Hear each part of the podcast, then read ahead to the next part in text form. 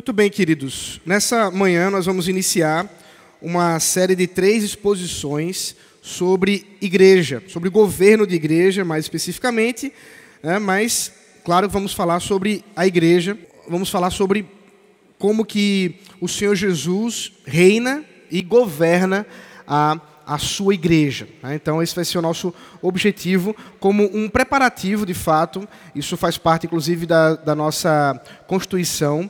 É dever do pastor, havendo eleição, instruir a igreja a respeito dessas questões. Então, uh, nesse sentido, é fundamental que nós estejamos atentos aqui. Então, eu quero convidar vocês a prestarem bem atenção nos, nessa série que vamos fazer nesse mês, tá bom?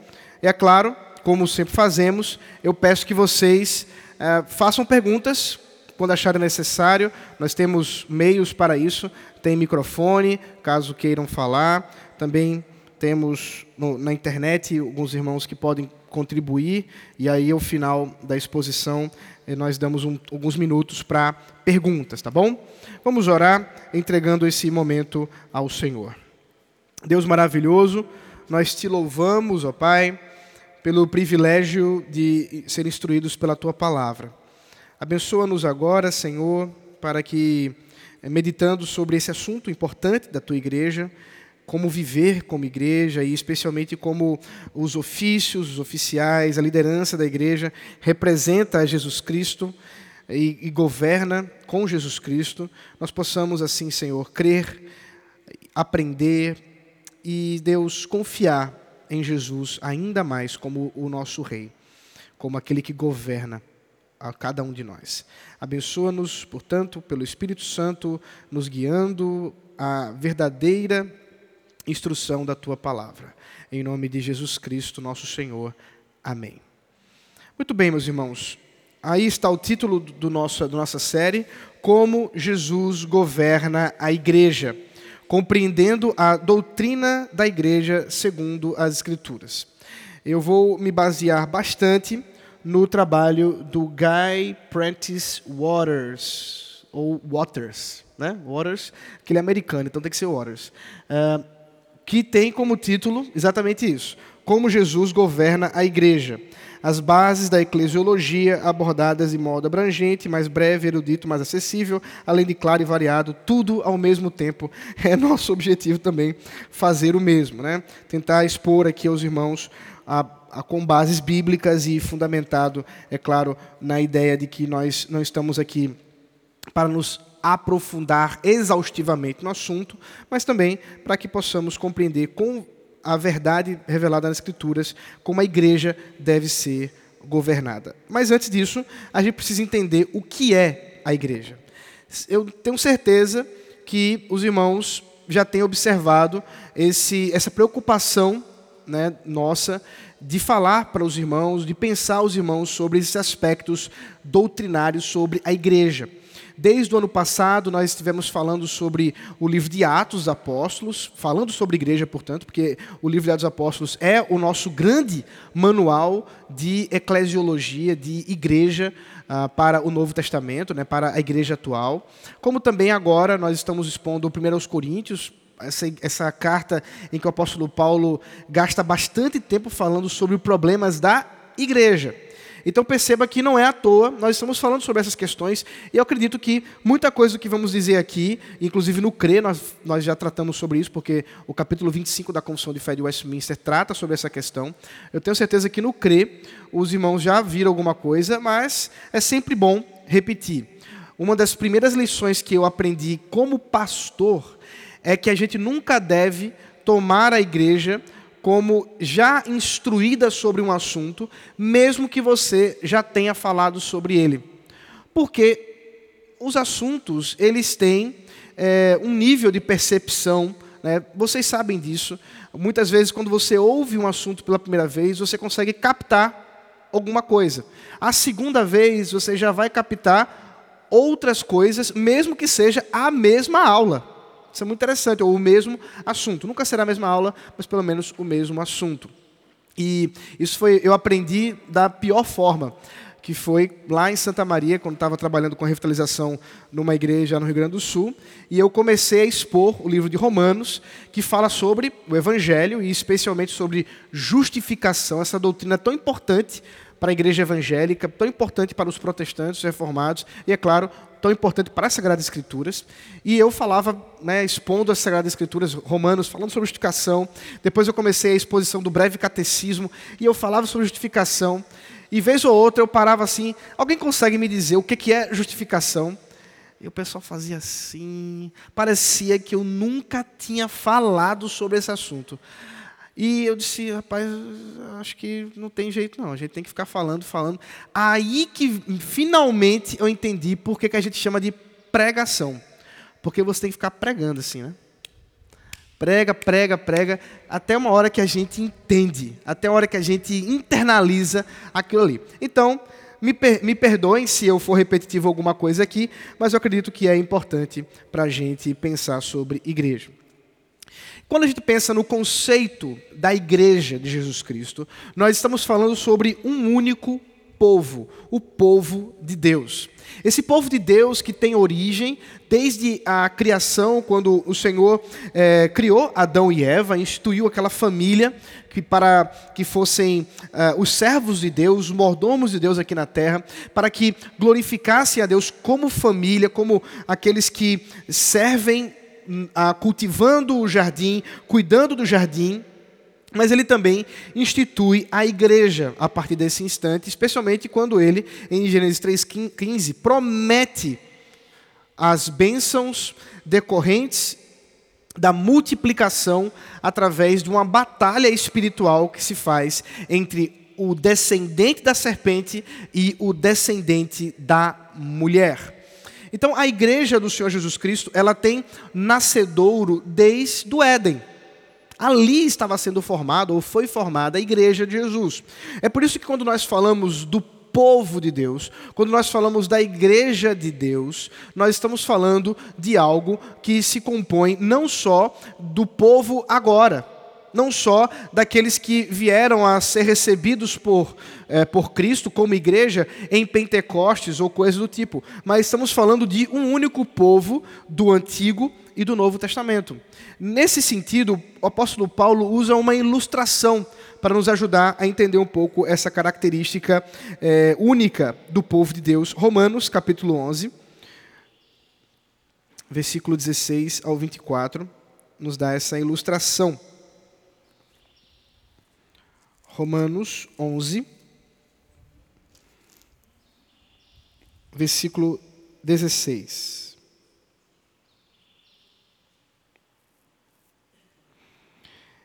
Eu vou pegar pela metade da história, porque o texto é muito grande. Eu vou dar um contexto para vocês, mas eu vou fazer a leitura primeiro para depois explicar.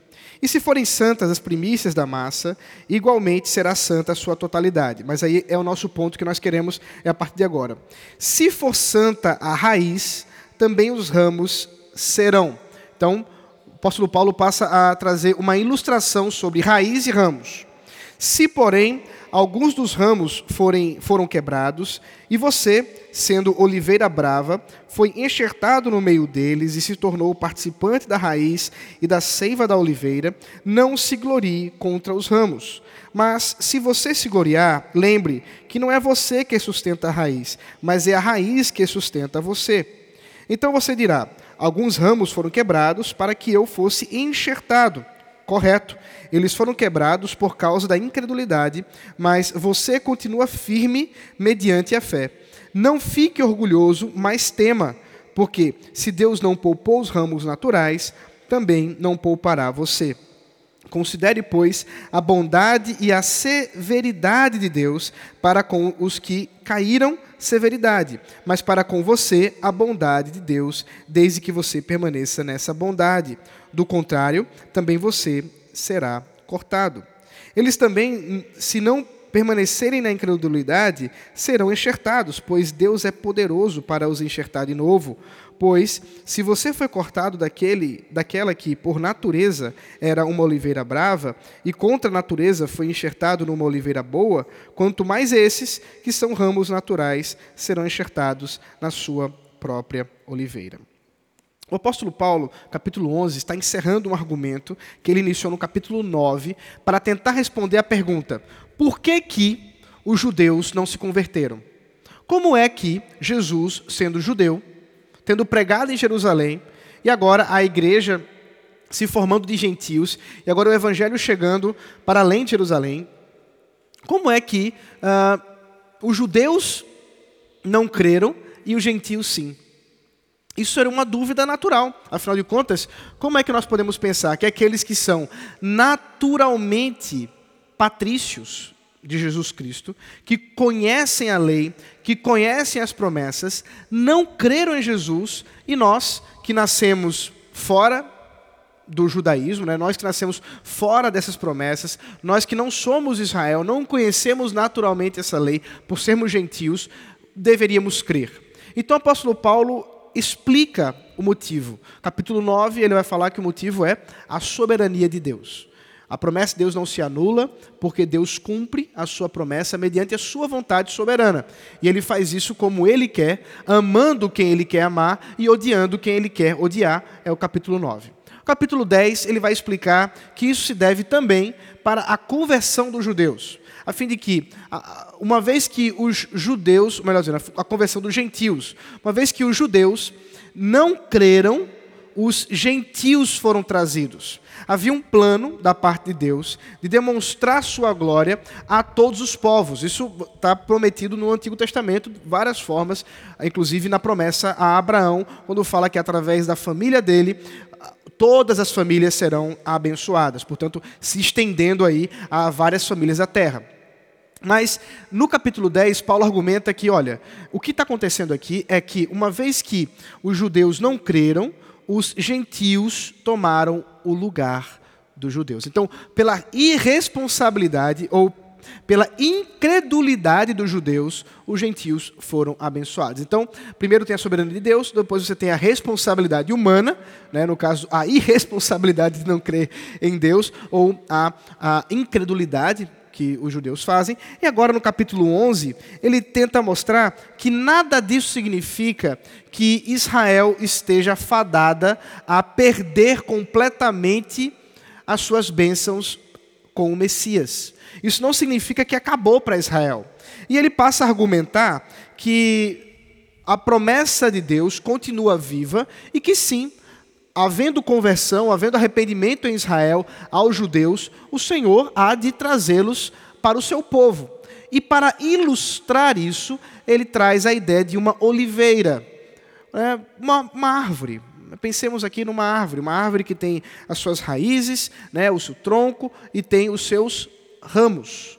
Né? tem ali os seus os braços da árvore. Ele explica que os judeus, na sua incredulidade, eram como braços, eram como é, galhos, eram como ramos que foram arrancados daquela oliveira por causa, exatamente, de não crerem no Messias. Eles pertenciam ao povo de Jesus, ao povo de Deus, mas eles foram retirados desse povo, e a gente vai ver que esse povo não significa que eles eram é, é, eleitos, tinham perdido a salvação, não é o ponto, mas que eles é, pertenciam naturalmente, porque eram da é, genealogia, eram do povo natural de Jesus, e eles foram retirados.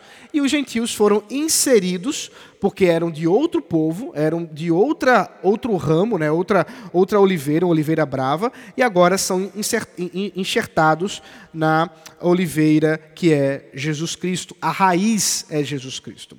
Então observe que essa ilustração ela é muito viva para a gente entender que não se tratam de duas árvores que não se tratam de duas plantas, que não se trata de duas raízes, mas se, traz, se trata de apenas um único povo, o povo de Deus. O povo de Deus reunido no Antigo Testamento e reunido no Novo Testamento. Hebreus capítulo 3 também traz essa ideia, eu quero lê-lo também para a gente reforçar esse entendimento. Eu vou explicar já já porque ele é importante. Hebreus capítulo 3, versículo de 1 a 6. Por isso, santos irmãos, vocês que são participantes da vocação celestial, considerem atentamente o apóstolo e sumo sacerdote da nossa confissão, Jesus, o qual é fiel àquele que o constituiu, como também Moisés foi fiel em toda a casa de Deus. Então vamos dar uma pausa aqui. Casa de Deus é a igreja. Moisés foi fiel, Jesus é fiel. No entanto, assim como aquele que edifica uma casa tem maior honra do que a casa em si, também Jesus tem sido considerado digno de maior glória do que Moisés, pois toda a casa é edificada por alguém, mas aquele que edificou todas as coisas é Deus. E Moisés foi fiel em toda a casa de Deus, como servo, para testemunho das coisas que haviam de ser anunciadas. E aqui, nosso versículo principal, Cristo, porém, como filho, é fiel em sua casa. Esta casa somos nós, se guardarmos firme e a, firme a ousadia e exultação da esperança. Então observe que o autor aos Hebreus considera que a casa somos nós, né? As árvores somos nós e a casa somos nós. Porque é exatamente essa ideia um único povo, uma única casa, uma única igreja. Uma única igreja que está fundamentada em Jesus Cristo. Essa igreja está no plano de Jesus, está no plano de Deus, e esse plano de Deus redentor, por isso que é o nosso ponto aqui, a igreja está na história redentora de Deus, desde Gênesis também. Como eu já mencionei, Gênesis 3,15 nos fala dessa promessa da igreja. A igreja como participante dessa redenção de Cristo. Em Gênesis 3, em Gênesis 17, versículo 1 ao 8, nós temos a aliança eclesiológica. Então vamos ler esse texto que é menos conhecido. Gênesis 3,15 vocês já conhecem melhor, que é quando Deus está falando para com a serpente da promessa do descendente. Mas Gênesis 17, versículo 1 ao 8, nos fala dessa aliança com Abraão. Quando Abraão atingiu a idade de 99 anos, o Senhor apareceu a ele e disse: Eu sou o Deus Todo-Poderoso, anda na minha presença e seja perfeito. Farei uma aliança entre mim e você, e darei a você uma descendência muito numerosa. Abrão se prostrou com o rosto em terra e Deus lhe falou: Quanto a mim, esta é a minha aliança com você. Você será pai de muitas nações.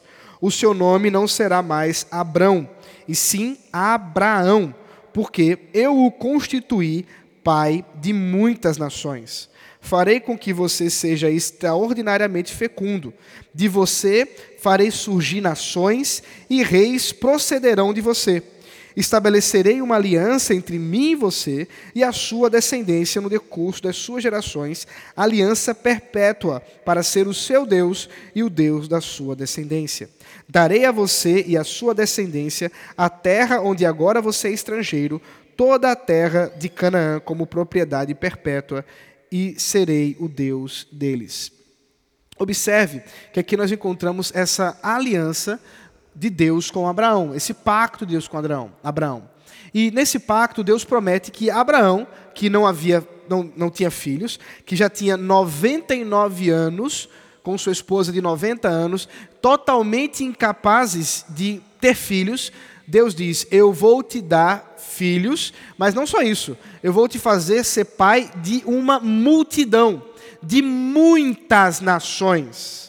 Isso é bem interessante para a gente observar que o pacto que Deus está fazendo com Abraão não diz respeito somente a Israel como nação étnica, mas diz respeito a todos os povos da terra dentro dessa aliança que Deus faz com o seu povo em Abraão. Abraão como esse mediador. E quem é que cumpre isso, gente? É a igreja.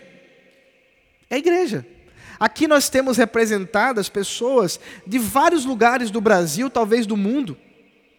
Nós temos pessoas representadas aqui que glorificam a Deus, que adoram a Deus nesse cumprimento dessa promessa, desse pacto e promessa que Deus faz com Abraão, exatamente para formar um povo que ele chama de seu, sendo Abraão por pai. É nesse sentido, portanto, que a igreja se forma daqueles perdidos da casa de Israel. E nesse sentido é o cumprimento, Romanos 4, versículo 18, é um versículo que eu captei do capítulo 4 todo, que trata sobre isso. Todo o capítulo 4 de Romanos é falando desse cumprimento de, da promessa de Deus para com Abraão, que se cumpre com a igreja. E no versículo 18 nós temos o apóstolo Paulo descrevendo com mais detalhes que é exatamente um único povo, sendo Abraão o pai de todo aquele que crê. Isso é muito interessante, o que significa que nós temos por pai Abraão, como os judeus dizem também a respeito de Abraão como seu pai, mas em termos naturais, em termos é, sanguíneos a nossa paternidade ou a nossa filiação com Abraão como pai é pela fé. Abraão, cumprindo exatamente essa promessa que Deus fez a ele, é o nosso pai por sermos também essa multidão de muitas nações cumprindo o pacto como igreja. Nesse sentido, é exatamente por meio da obra salvadora de Jesus Cristo que a igreja se forma para que possa cumprir exatamente essa promessa.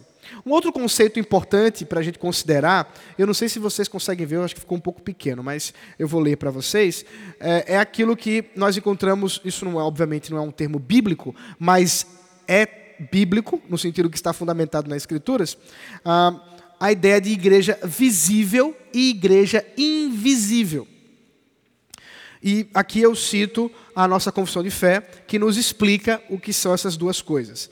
A igreja invisível está aqui no, na confissão é, de Westminster, no capítulo 25, a seção primeira. Diz assim: A Igreja Católica, ou Universal, que é invisível, consiste do número total dos eleitos que já foram, dos que agora são e dos que ainda serão reunidos em um só corpo sob Cristo, seu cabeça. Ela é a esposa o corpo à plenitude daquele que cumpre tudo em todas as coisas. Então aqui nós encontramos um resumo da instrução doutrinária sobre o que é a igreja em termos de invisível. Por invisível, queridos, não é que ela não possa ser vista. O invisível aqui é que ela não pode ser ajuntada nesse momento, porque ela se compõe de todos os eleitos de Deus que já existiram, que existem e que existirão. E nós estamos reunidos espiritualmente como igreja invisível com todos eles, porque somos um único povo. É por isso que, nesse sentido, nós podemos dizer que nós pertencemos à mesma igreja de Abraão, à mesma igreja de Isaac, à mesma igreja de Davi, a mesma igreja de é, Daniel, a mesma igreja de Isaías, de Elias. Então, talvez se alguém perguntar para você, é, sua, qual a igreja que você vai? Aí você diz, olha, a mesma de Davi, a mesma de Abraão, a mesma de José, a mesma, está todo mundo lá, não é possível, tá? Invisível, porque nós participamos de uma mesma igreja, de um mesmo povo. Assim como também pela fé, eu posso crer, né, que eu participo dessa mesma igreja dos meus tataranetos, que eu não os conheço, né, e não os conhecerei, pelo menos não nessa vida. Deu. Uh, não nessa vida. Então, nós podemos observar que o conceito de igreja invisível ele é bíblico, ainda que não seja um termo bíblico. Né? A gente não, não precisa se preocupar exatamente com as, os termos, porque os termos ajudam, mesmo que não sejam bíblicos, nos ajudam a entender a ideia. Igreja visível, da mesma sorte, é. Veja aí. A igreja visível, que também é católica e universal, sob o evangelho. Tá mal contato, né? Deixa eu tentar ver aqui se melhora. É aí, é?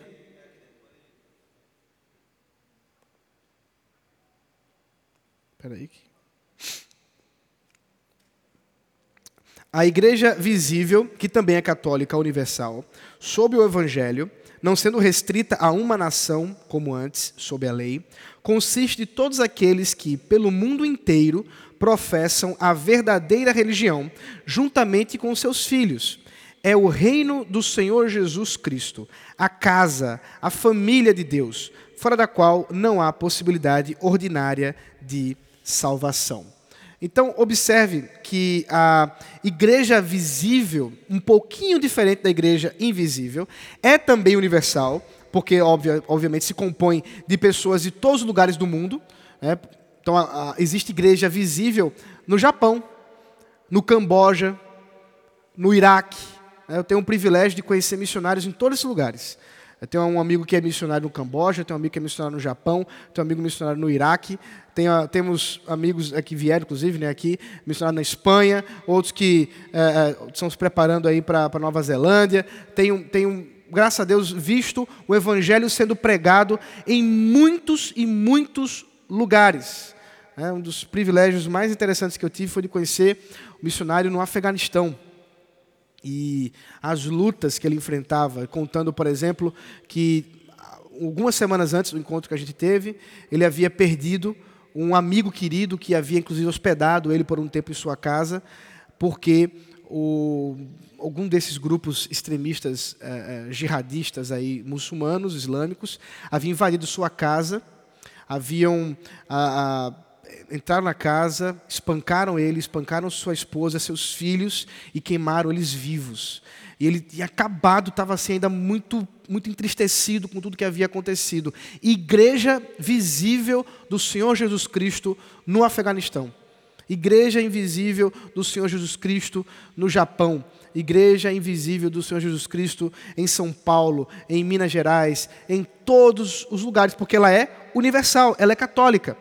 No, no passado, como diz a, a confissão, no passado estava restrita a uma questão étnica, os judeus. Mas agora não mais. Não está restrito a isso. Mas agora consiste todos aqueles no mundo inteiro. Então a ideia, a, a diferença do visível e do invisível nesse sentido é que o visível se compõe daqueles que estão hoje professando a fé em Jesus Cristo. Estão agora professando a fé em Jesus Cristo. E nesse sentido, há um, um adendo. É que pode participar da igreja visível, não participar da igreja invisível. E que sentido? Perceba que a, a confissão não fala que eles são eleitos de Deus. Por quê? Porque é possível que alguém esteja presente aqui na igreja, professe a fé cristã de lábios, mas não creia de fato não tenha sido realmente transformado e convertido. Nesse sentido, igreja invisível é o, o, a coisa mais comum para a gente quando a gente chama de igreja. É aqui, é esse povo que a gente vê, é esse povo que a gente olha, que a gente conhece, que é formado exatamente daqueles que professam o cristianismo e os seus filhos. Daqui a pouco eu vou falar sobre essa questão, é assunto que eu já tratei várias vezes, mas vale a pena ver de novo.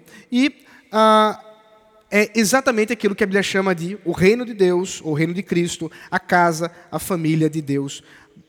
Portanto, onde não há possibilidade ordinária de salvação. Nós cremos sim que todos aqueles que creem em Jesus devem se filiar à igreja. Está aparecendo aí? Não, né? Está aparecendo para mim aqui, mas não aparece aqui no telão. Mas tudo bem, vocês creem que eu estou dizendo isso. É o que está escrito aqui, né? É, eles precisam se filiar à igreja. E como é que a gente pode encontrar essa necessidade de filiação da igreja? Uh, alguns textos bíblicos para nos ajudar a entender isso. Por que, que é necessário que os que creem se filiem, sejam membros da igreja local, sejam membros de uma igreja que participa né, desse povo de Deus como igreja visível. É, vamos lá. Atos capítulo 2, versículo 42 ao 47. Um texto clássico para falar sobre a igreja, ou entender como a igreja nos tempos primitivos, né, nos tempos da igreja, no seu momento ali é, é, é nascedouro após Pentecostes, né, considerando que ela já, já existia, mas aí esse movimento a mais com Pentecostes. E perseveravam na doutrina dos apóstolos e na comunhão, no partir do pão e nas orações. Em cada alma havia temor, e muitos prodígios e sinais eram feitos por meio dos apóstolos. Todos os que criam estavam juntos e tinham tudo em comum. Vendiam suas propriedades e bens, distribuindo o produto entre todos à medida que alguém tinha necessidade. Diariamente perseveravam unânimes no templo, partiam pão de casa em casa e tomavam suas refeições com alegria e singeleza de coração, louvando a Deus e contando com a simpatia de todo o povo. E aí vem um ponto principal. Enquanto isso, o Senhor lhes acrescentava dia a dia os que iam sendo salvos. Então, observe: quem coloca o seu povo na igreja é Jesus. É o próprio Senhor Jesus que ia acrescentando dia a dia irmãos na igreja, aqueles que iam sendo salvos. Portanto, há uma relação, sim, direta entre ser salvo e participar da igreja. Nós vemos em tempos em que a igreja tem sido realmente colocada como um, um, uma opção para o crente. É uma das muitas opções. Eu estava até, até cheguei a, a escrever o título, mas não consegui tempo para escrever um texto para falar sobre o problema do, do, dessa, desse habituar-se com a igreja em modo online ou virtual. Um dos problemas é a gente começar a tratar a igreja apenas como se fosse um dispositivo, como se fosse um gadget, né? um, um dispositivo eletrônico. Então você faz assim: eu quero participar da igreja, como é que eu faço? Eu entro no YouTube e participo da igreja. Eu não quero participar da igreja, como é que eu faço? Eu desligo o dispositivo. Pronto. Não estou mais participando da igreja. Acabou não, estou, não tenho mais nenhuma conexão com a igreja. Está desligado. Isso é um problema, porque não é assim. Nós não podemos ligar e desligar a nossa participação com a igreja. Nós temos que estar é, é, entendendo que a vida, da, a vida como igreja é uma vida integral. Eu sou igreja do Senhor Jesus Cristo onde quer que eu esteja. E eu não me preocupo tanto em você estar por aí é, é fazendo alguma coisa vergonhosa e dizendo que é membro da igreja presando em casa caiada. Mas se envergonhe mais em você estar tá fazendo alguma coisa errada e dizer que é membro da igreja do Senhor Jesus Cristo. Isso é um problema maior.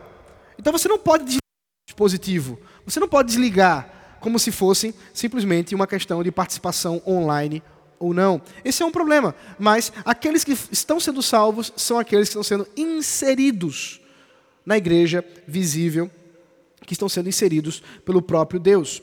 Um segundo aspecto é que a Bíblia ordena que nós sejamos submissos à liderança eclesiástica, à liderança da igreja.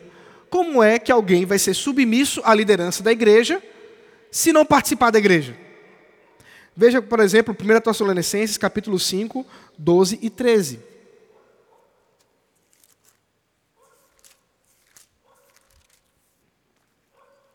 Irmãos, pedimos que vocês tenham em grande apreço os que trabalham entre vocês, que, o, os, que, os, que, os, que os presidem no Senhor e os admoestam. Tenham essas pessoas em máxima consideração, com amor, por causa do trabalho que realizam. Vivam em paz uns com os outros. Como é que uma pessoa desigrejada, fora da igreja, pode cumprir esse mandamento de Deus através do apóstolo Paulo? Como é que pode? Como é que a pessoa pode é, ter grande apreço aos que trabalham na igreja e que presidem, que administram, que governam, que pastoreiam a igreja, se a pessoa não pertence à igreja? Um problema.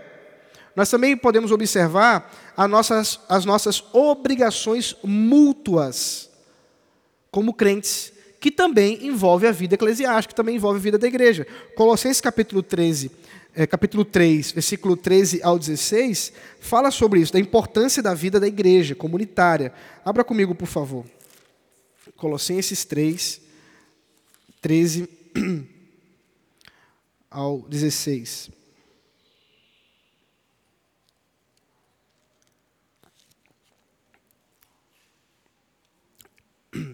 Suportem-se uns aos outros e perdoem-se mutuamente, caso alguém tenha motivo de queixa contra outra pessoa.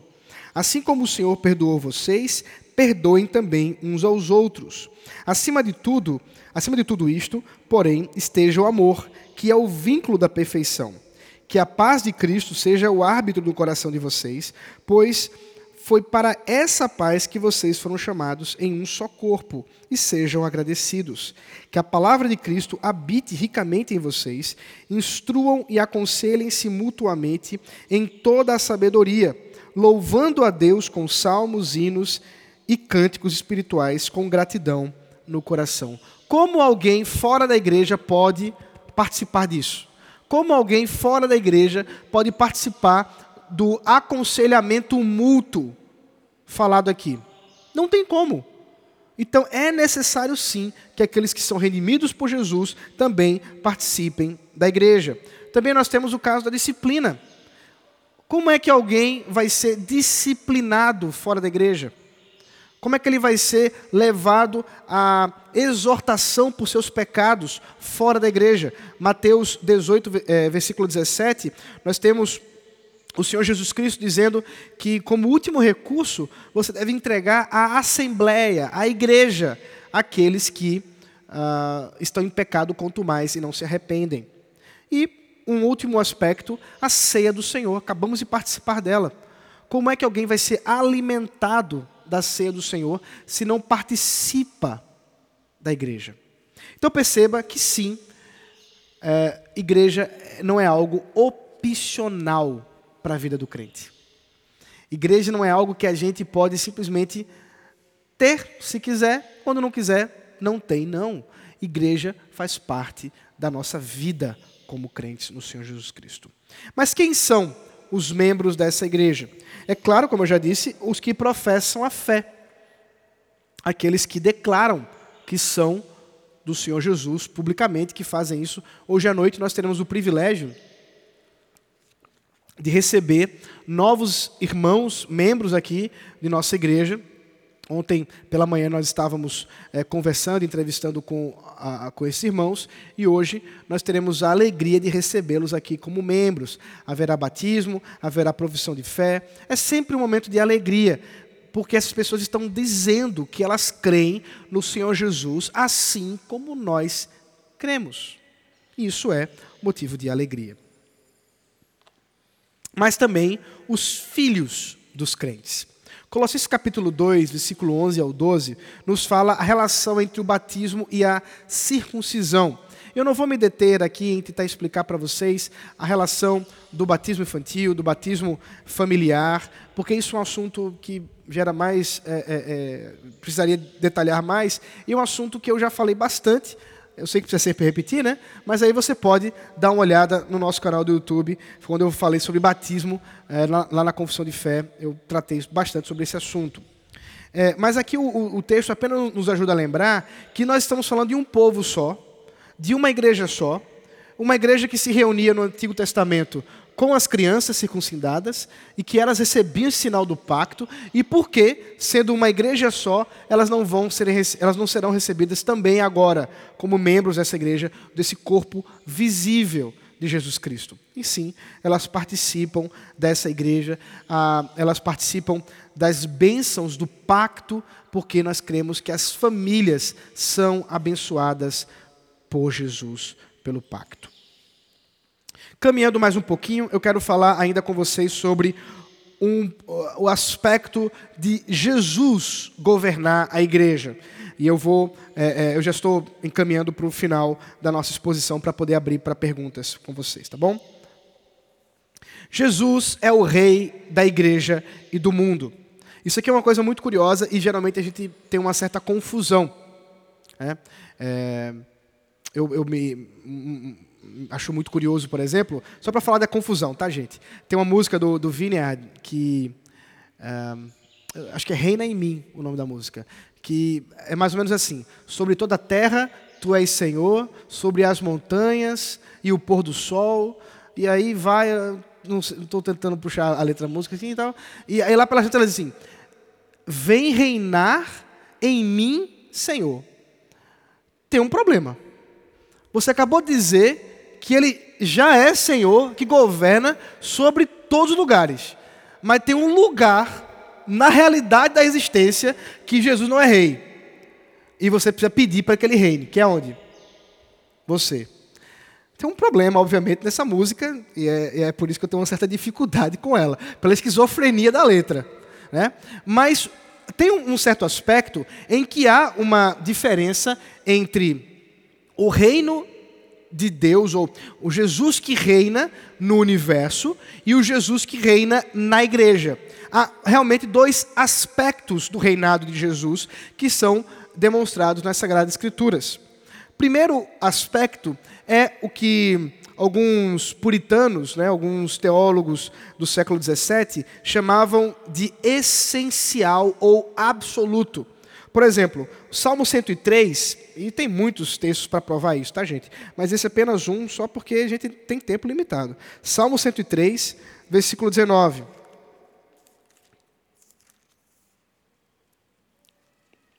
Nos céus o Senhor estabeleceu o seu trono, e o seu reino domina sobre algumas coisas. Sobre tudo. Sobre tudo. Então, aqui nós estamos falando desse reinado de Cristo sobre todas as coisas. Né? Como ficou muito famosa uma, uma citação de um discurso do pastor e primeiro-ministro, que foi primeiro-ministro da Holanda, eh, Abraham Kuyper, em seu discurso, ah, parece que foi o discurso de inauguração da Universidade Livre de Amsterdã, onde ele fala que não há um centímetro quadrado da existência que Jesus, que é rei sobre tudo, não diga é meu. Então, sobre todas as coisas, ele diz que é, dele. Tudo é dele. Mas tem um outro aspecto. Um outro aspecto desse reinado de Jesus é o aspecto que os teólogos chamam de o aspecto mediador, ou o reino mediador de Jesus. Efésios capítulo 1, versículo 22, traz o que seria esse aspecto mediador, ou esse reino mediador. Também tem muito texto para provar isso, mas esse é um deles. E sujeitou todas as coisas debaixo dos pés de Cristo, e, para ser o cabeça sobre todas as coisas, o deu à igreja, a qual é o seu corpo, a plenitude daquele que a tudo enche em todas as coisas. Aí está o problema. Porque como é que Jesus é rei, Salmo 103, versículo 19, até como o próprio Deus, sendo a segunda pessoa da Trindade, o Filho da Trindade, ele é aquele que reina sobre tudo. Mas agora, o apóstolo Paulo, em Efésios capítulo 1, versículo 22, está nos dizendo que ele sujeitou todas as coisas debaixo dos pés de Cristo, para ele ser o cabeça sobre todas as coisas e o deu à igreja. Como assim? Ele não já é o cabeça de todas as coisas? Ele não já é o rei de todas as coisas? Como é que ele agora se torna o rei de todas as coisas? Aqui está o segundo aspecto, porque nesse sentido aqui não é o aspecto do reino absoluto, do reino como soberano, mas aqui no reino como mediador, o reino como redentor, o reino como salvador. É nesse sentido, por exemplo, que a gente pode dizer que o ímpio, ele pertence ao reino de Deus, ou ele está submetido ao reino de Deus, porque Deus, especialmente o Senhor Jesus, reina sobre todas as coisas. Mas em um outro sentido, ele não está. Porque somente aqueles que foram redimidos em Cristo Jesus, aqueles que têm Cristo como seu mediador, aqueles que pertencem à igreja, que são pertencentes do reino de Deus, do reino de Cristo. O próprio Senhor Jesus, nos evangelhos, nós vemos isso narrado, ele diz: o reino de Deus chegou. Ele anuncia a chegada do reino. Como é que o reino de Deus chegou se ele sempre reinou? Existe realmente um duplo reinado de Jesus. Um reinado no sentido essencial ou absoluto, e um reinado no sentido de mediador ou de redentor. Nós encontramos esses dois sentidos nas Sagradas Escrituras. Então, às vezes, aí a gente precisa dar uma olhada no contexto para entender de que reinado está falando. É a mesma confusão quando a gente vê é, a mesma ideia aqui em Filipenses, quando fala que o nome, né, foi dado um nome a ele, né, do Senhor Jesus, que está acima de todo o nome, o qual agora todos deverão se dobrar, todo joelho se dobrará e toda língua confessará. Em que sentido ah, está estabelecido isso? No sentido, aí você tem ah, os dois sentidos eh, bem, bem juntos. Por quê? No sentido soberano, onde ele reina e que no final dos tempos, inevitavelmente, todos haverão de eh, reconhecer o seu reino, mas também no sentido de salvação, porque é exatamente o aspecto da igreja como uma multidão de nações que nos dá a garantia de que realmente toda língua confessa que Jesus é o Senhor. Nós vemos pessoas falando em hebraico, Jesus é o Senhor. Pessoas falando em grego, pessoas falando em japonês, em mandarim, em uh, espanhol, em inglês, em alemão, em holandês. Jesus é o Senhor. E até em português, não é mesmo? Isso é maravilhoso. Isso faz parte dessa é, beleza de Jesus como Rei da igreja e do mundo. E nesse sentido, portanto, é necessário que nós façamos uma diferença de como Jesus governa o mundo em termos de governo civil, Romanos 13. Rodrigo falou aqui, né, se confundiu Hebreus Romanos, eu tinha percebido, mas deixei você passar e vergonha sozinho. Mas aí seu fiel irmão, né, Zé Mateus, mandou aquela mensagem para lhe salvar. Mas é, realmente, Romanos 13 nos fala do governo civil como um uh, diácono de Deus. Um governo civil como aquele que foi enviado por Deus para cumprir da sua vontade, inclusive para vingar o seu nome. Depois você dá uma olhada lá, Romanos 13, versículo de 1 a 8. E nós temos, portanto, uma diferença entre o diácono como ministro do governo civil e o diácono como servindo aqui na igreja, o presbítero servindo aqui na igreja. Há uma diferença e precisamos distinguir isso. Nós cremos que há sim uma esferas de soberania, nós cremos que há é, governos distintos e leis distintas para a administração eclesiástica e para a administração civil. E a confusão disso deu muito problema durante a história da igreja. Muito problema. É por isso que é fundamental que nós estejamos cientes desse princípio, que como igreja, nós estamos ah, sendo governados pela liderança eclesiástica, os presbíteros e os diáconos, mas como cidadãos nós somos governados por governantes, né, por é, prefeitos, é, vereadores, deputados, a própria polícia e etc., juízes e, e etc. Mas uma coisa importante, portanto, de considerar é essa diferença, essa distinção, para que a gente não termine incorrendo no problema de uh, juntar essas coisas, e eu nem estou falando do problema partidário, tá? que também é um problema, né? quando uma igreja ou um pastor ele resolve é, se tornar partidário, defender um partido, como se fosse o reino de Deus, que não dá. Mas é, eu, eu, me refiro até mesmo a questões mais simples.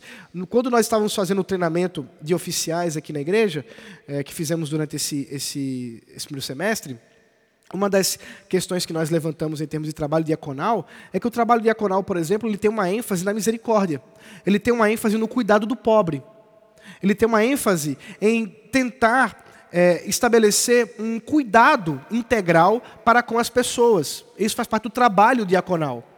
E veio a pergunta dizendo assim: será que o, a junta diaconal, através de uma ONG, por exemplo, não poderia estabelecer ali uma organização não governamental, é uma, uma instituição, né, um, uma organização que possa receber dinheiro, verba do governo para fazer esse tipo de ação na nossa sociedade. E a gente pode discutir um pouco sobre essa questão do problema que muitas vezes isso aconteceu na igreja, na história da igreja, de receber apoio federal, de receber apoio estadual e que isso, no final das contas, causou grande problema.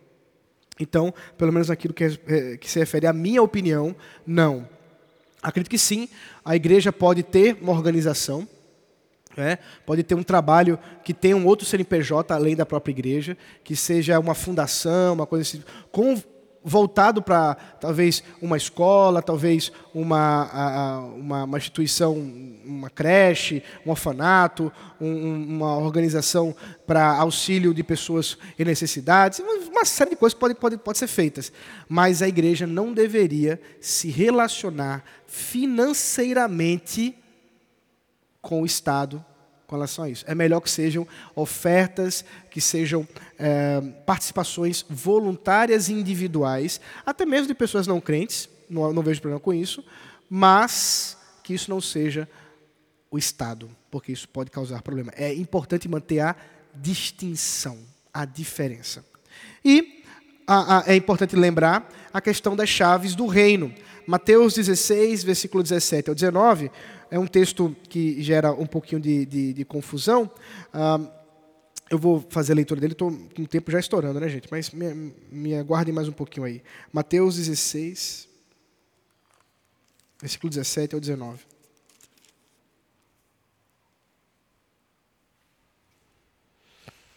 Ah, então Jesus lhe afirmou: Bem-aventurado é você, Simão Barjonas, porque não foi carne e sangue que revelaram isso a você, mas meu Pai que está nos céus.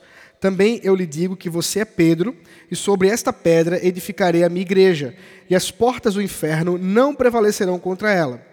Eu lhe darei as chaves do reino dos céus.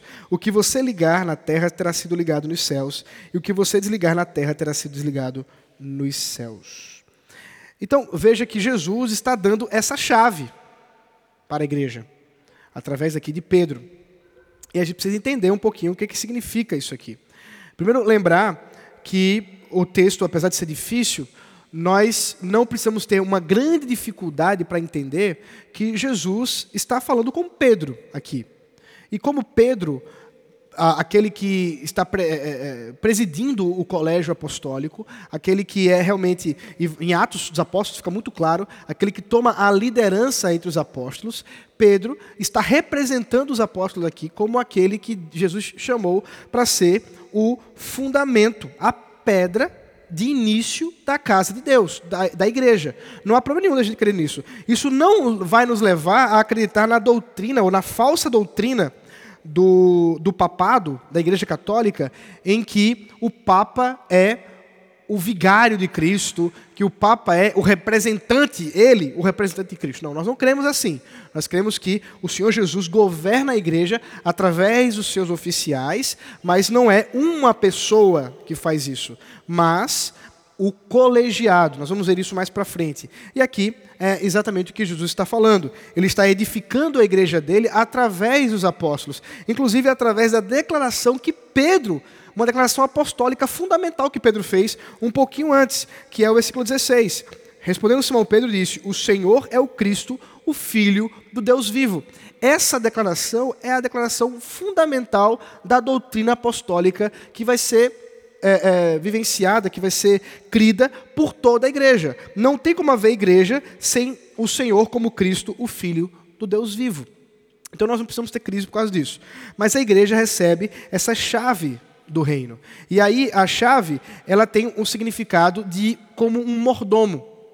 A ideia, é, é, eu, eu achei legal que, o, que o, o Waters fala sobre isso, que ele usa a ilustração de um empregado uma, numa casa, um, um mordomo, que você entrega as chaves para ele, para que ele possa abrir as portas por você, para atender pessoas e etc. Né? Então, a igreja é como mordomo de Cristo, que tem as chaves que são de Cristo, não são da igreja, são de Cristo, para abrir e fechar as portas da casa, que é de Cristo. E é nesse sentido, portanto, que envolve a administração que a igreja faz através dessas chaves. Isso está ligado, sim, à ideia tanto de ensino quanto à ideia de disciplina, que nós vamos encontrar no capítulo 18. Logo depois, Jesus, Jesus vai usar a mesma ilustração para falar sobre aquilo que se liga, aquilo que desliga. Né? Ele vai falar isso no versículo 18. Um, capítulo 18, versículo 18. Em verdade, eu lhes digo, lhes digo que tudo que ligar na terra terá sido ligado nos céus, e tudo que desligar na terra terá sido desligado nos céus. Então é essa mesma ideia, o poder da igreja através do Senhor Jesus. Muito bem, queridos. Para finalizar, esse é o meu último slide. Uh, como é que eh, esse governo se dá? Por um direito divino. a igreja governada pelos seus oficiais, deve fazer isso nos princípios fundamentais das Sagradas Escrituras. É pela Bíblia que nós somos guiados ao trabalho uh, de governo da igreja, de pastoreio da igreja. Inspirados uh, pelo que os próprios apóstolos fizeram no governo apostólico, que era inspirado por Cristo, há uma diferença entre como os apóstolos governaram a igreja e como os presbíteros governam a igreja, porque os apóstolos detinham uma inspiração por parte é, de, de o Espírito Santo, do próprio Senhor Jesus, que é diferente dos presbíteros. Os apóstolos receberam uma autoridade e um poder distinto que foi terminado no primeiro século, onde eles realmente detinham a palavra de Deus. Né? Você vai ver o apóstolo Paulo escrevendo a palavra de Deus, você vai ver essas questões uh, voltadas para o governo apostólico, enquanto que o governo presbiterial é mediado pela palavra de Cristo com a excepcionalidade das questões circunstanciais. O que a gente quer dizer com isso? É que apesar dos presbíteros governarem a igreja, né, liderarem a igreja através da palavra de Deus, nem tudo está na palavra de Deus. Por exemplo, André, qual o versículo bíblico para o culto começar às nove da manhã? Não tem? Oxe, e pode governar sem a palavra de Deus? Qual o versículo bíblico para a, a, a gente usar projeção? Qual o versículo bíblico para a gente usar o pão pão puma, né? O pão de caixa, sei lá como é que chama isso. Esse, esse pãozinho aí cortadinho. E não, por exemplo, um pão não fermentado. Ou um pão caseiro. Aquele gostoso assim. Fica a dica aí para os diáconos. É, então, qual é? Qual é o princípio bíblico? Não tem, gente. Não tem. Não tem versículo bíblico para falar, falar disso. Então a gente precisa ser guiado por questões circunstanciais. Por que nove da manhã? Porque nove da manhã já é um bom horário, você já dormiu bem, alguns não dormiram tanto assim, mas já deu para dar uma cochilada. Né? Alguns continuam durante o culto, mas aí Deus, Deus abençoa. Né? Mas assim, nove horas já deu, você já chega aqui, a gente já consegue ter uma dinâmica boa. Mas, por exemplo, nós estamos nos organizando para fazer um trabalho de escala nos cultos lá em João Alfredo. Como é que a gente vai fazer lá? Mais tarde. Porque o presbítero, o pastor que sai daqui, ele tem que chegar lá a tempo. Então não adianta começar muito cedo para sair muito cedo daqui. Veja, é uma questão circunstancial. Tem versículo bíblico para isso? Não tem mas faz parte do nosso, da nossa vivência, do nosso governo como igreja. E os presbíteros têm autoridade para pensar nisso. É por isso que é muito bom que, a, a, que tenha dentro do, do colégio né, de presbíteros, do que a gente chama de conselho, pessoas de várias áreas, pessoas com vários entendimentos né, diferentes, né, várias, várias expertices diferentes, para que a gente possa, quando for tomar uma decisão, ver aspectos. Ultimamente a gente está orando para que Deus mande um advogado para ser presbítero, porque às vezes tem tanta discussão jurídica entre, entre nós, às vezes a, a, conversa é boa. E, então a gente está precisando só de advogado e médico, mas o resto tem. Tem engenheiro, arquiteto, tem curioso, tem de tudo, rapaz. É uma, é uma benção. Então, assim, é, é, a gente tenta aí ter o maior número de opiniões, de fato, em questões como essa, circunstanciais. Porque precisa ter a sabedoria no foco né, da luz da natureza e da prudência, como diz a Confissão de Fé, no capítulo 1, a, a seção 6. Você vai ver lá que isso já está previsto com respeito a questões de culto e questões de administração da igreja, que às vezes é necessário nós usarmos algumas questões de prudência, né? à luz da, da natureza e da prudência, mas tudo baseado aí em 1 Coríntios capítulo 14, versículo 26 e 40, tudo seja para edificação com ordem e decência. Aí os dois princípios que nos guiam dentro desses, dessas características, tá bom? Queridos, esse é o nosso primeiro, nossa primeira, primeira aula sobre o assunto. Meu objetivo é no nosso próximo encontro falar sobre os ofícios da igreja e, e talvez entrar nos concílios, mas aí eu quero ver se eu vou, como é que eu vou conseguir é, é, organizar isso aqui para ter tempo suficiente para falar tudo o que eu preciso. Mas esse é o meu objetivo para a, a semana que vem, tá bom? Temos perguntas aqui no nosso plenário. Vou abrir aqui no YouTube também para ver se tem. Se alguém tiver uma pergunta, pode levantar a mão, dentro disso que a gente conversou hoje, tá bom? Temos. Aqui no chat também não tem. Não? Os irmãos estão com fome, né? Já entendi. Então vamos, vamos orar. Obrigado, Senhor, por esse momento gostoso de edificação na tua palavra. Abençoa-nos agora enquanto voltamos para os nossos lares e dá que possamos, ó Deus, é, confiar na tua palavra e saber que é o Senhor quem traz os teus líderes, aqueles que vão representar a Jesus Cristo, a tua igreja, e que o Senhor, nesse tempo que nós estamos orando por diáconos, o Senhor conduza assim a eleição para que tenhamos diáconos fiéis, servos teus, comprometidos com o teu reino, com a tua palavra e com a tua igreja. Assim te oramos, em nome de Jesus Cristo. Amém. Queridos, Deus os abençoe. Um excelente domingo e hoje, 18h30, nos encontramos mais uma vez para falar sobre a ceia do Senhor. Venham preparados que vai ser ceia dupla. 1 Coríntios na exposição e também ceia é uma bênção. Mas venham, venham preparados para isso.